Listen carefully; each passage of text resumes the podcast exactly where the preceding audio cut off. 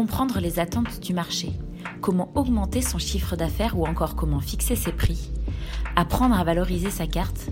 En tant que professionnel du secteur de l'hôtellerie-restauration, vous vous posez probablement mille questions sur ces sujets marketing. Bienvenue sur le podcast Conseil Marketing, un podcast réalisé par Romy Carrère et Bernard Boutboul. Bernard, fondateur du cabinet de conseil Gira, intervient également en tant qu'expert sur notre site à la rubrique SOS Expert. Dans ce podcast, Bernard vous livre ses conseils et analyses pour vous aider pour doper les recettes de votre établissement.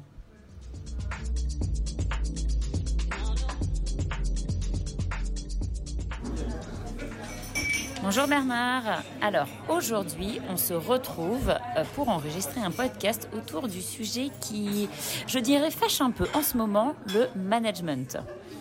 J'ai vu sur les réseaux sociaux, et je ne suis pas la seule, le chef Eric Guérin, par exemple, qui a expliqué, qui s'est même un peu vanté, hein, à juste titre, qu'il avait euh, pratiquement deux ans d'avance de CV pour son établissement.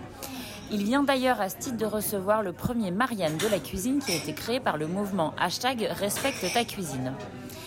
Tu avais également évoqué dans un précédent podcast que les jeunes souhaitaient euh, voir se créer une application sur laquelle ils pourraient noter les managers. Finalement, un peu comme quand tu rentres dans un Uber, toi tu es noté en tant que client, mais tu peux également euh, noter ton chauffeur. Donc là, ça serait un peu dans les deux sens également. Bon, vaste sujet. Est-ce que tu pourrais nous donner ton point de vue sur la question? Alors reprenons tout ça à la base parce que en fait, euh, c'est quoi le management? Le, management, c'est la gestion des ressources humaines qu'on a dans l'entreprise. Mais gérer les ressources humaines, ça veut dire quoi concrètement? Eh bien, ça démarre déjà par accueillir un nouveau salarié, l'intégrer, le former, le suivre, le fidéliser, le récompenser, être reconnaissant, le motiver. Et plus récemment, le management, c'est adapter. Euh, ses horaires de travail, à son rythme de vie, parce qu'aujourd'hui c'est le salarié qui a la main sur ce genre de choses. Alors il faut avouer, comme tu le disais tout à l'heure, euh, c'est un sujet qui fâche, parce qu'il faut quand même avouer que ces 25 dernières années, une majorité de professionnels ne manageaient pas. Pourquoi? Car la ressource humaine euh, euh, nous semblait inépuisable. C'est vrai que quand on envoyait une offre de on avait plein de CV qui arrivaient les étoilés avaient des postulants qui étaient même prêts à venir gratuitement et ils avaient une demande qui était cinq fois plus importante que l'offre. Je me rappelle, personnellement, je suis un ancien euh, de chez Hippopotamus dans les années 80 euh, euh, en tant que leader, équivalent de maître d'hôtel. Je n'étais pas du tout managé. Je restais car j'étais hyper bien rémunéré. Je bossais 6 jours sur 7 et plein de gens voulaient mon poste. Alors oui, une application qui noterait les employeurs, est une excellente idée, puisque nous sommes rentrés dans une période où c'est le salarié qui choisit son employeur et non plus le contraire. Moi, j'ai assisté à des recrutements où, à la fin du recrutement, le salarié, j'en croyais, croyais pas mes oreilles, nous a dit bah, écoutez, je réfléchis, je vous donne ma réponse lundi si je viens chez vous ou pas. J'ai trouvé ça euh, très nouveau, je ne connaissais pas ce genre de, comportement. Et c'est ce qui se passe, comme tu l'as dit, avec Uber, où nous sommes notés euh, selon euh, peut-être notre sympathie et notre comportement, mais aussi si on donne des pourboires ou pas. Donc, tu vois, le management, ça va aujourd'hui très très loin. Il faut vraiment qu'on se mette au management. Alors, tu dis il faut qu'on se mette euh, à manager, il faut qu'on se remette à manager. Alors moi, j'entends souvent des entrepreneurs me dire, alors pas tant dans la restauration, c'est surtout dans d'autres secteurs, mais euh, je l'entends également dans l'hôtellerie-restauration. Mais nous, on nous a appris à être médecin, donc on nous a appris à cuisiner, euh, on nous a appris, etc., etc. Mais on nous a jamais appris à manager.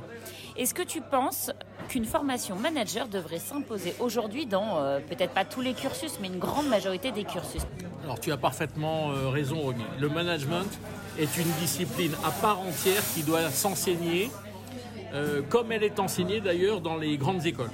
Le management doit rentrer, je dirais, dans les lycées et plus largement et plus spécifiquement, je dirais, dans les lycées hôteliers et dans l'enseignement tout court. Je me demande même s'il ne faut pas commencer avant le lycée d'ailleurs, mais bon, ça c'est un autre débat. Le management, en fait, c'est la vie de tous les jours. Il y a du management dans notre vie personnelle, mais il y a évidemment du management dans notre vie professionnelle. Je pense que ce management ne doit pas être euh, dispensés par des profs d'ailleurs, mais par des chefs d'entreprise. D'ailleurs, comme dans les grandes écoles, d'ailleurs, dans les grandes écoles, c'est pas des profs ou des profs d'université qui dispensent le management, mais des témoignages de chefs d'entreprise qui expliquent comment ils managent leur entreprise. Et ça illustre très très bien qu'ils leur parlent de leur management réel d'entreprise plutôt qu'en parler de manière théorique, parce que le management, c'est tout ce que tu veux, sauf de la théorie. Pour conclure ce podcast, euh, Bernard, quels sont selon toi les critères pour être un bon manager en 2023 alors pour être un bon manager en 2023, je vois six critères. Alors il y en a sûrement d'autres, mais moi j'en vois six. Un, il faut savoir organiser et déléguer. Les deux à la fois. Hein. Deux, il faut accompagner en contrôlant. Trois, surtout ne pas décider de tout. Alors ça, je sais que c'est un peu compliqué pour des chefs d'entreprise, mais le management, c'est ne pas décider de tout, puisque euh, si je ne décide pas de tout, ça veut dire que j'implique les autres dans les décisions. Quatre, c'est avoir une vision, avoir un projet pour mon équipe, pour mon entreprise. Cinq, communiquer en permanence avec mon équipe. Je dis bien en permanence, c'est pas une réunion du personnel une fois par mois, non, c'est tous les jours où je dois communiquer euh, verticalement, transversalement avec mon équipe. Et puis 6, chouchouter et récompenser les hauts potentiels, les repérer et les chouchouter pour faire en sorte qu'ils restent et je dirais même pour qu'ils forment de futurs hauts potentiels dans l'entreprise.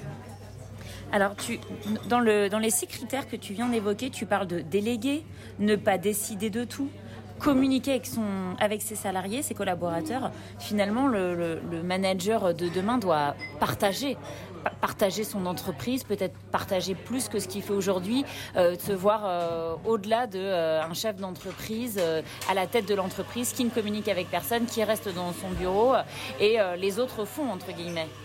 Bah, c'est exactement ça. Euh, je pense que c'est depuis longtemps, hein, pas depuis la semaine dernière, la fin du management taylorien. Je suis le chef, je décide de tout et vous exécutez tout ce que je dis. Ça, je pense que c'est terminé depuis très très longtemps. Aujourd'hui, comme tu le dis, je pense qu'un chef d'entreprise doit partager son pouvoir et ses responsabilités. Et c'est ça le management, c'est intégrer une équipe vers notre projet et non pas uniquement moi qui pilote l'entreprise. Eh bien, merci beaucoup Bernard euh, pour tout ton aiguillage euh, à propos de management qui pourrait être l'une des clés euh, qui résoudrait les problèmes de pénurie de personnel. Donc, je te dis à très bientôt pour un prochain sujet. À bientôt, Romy.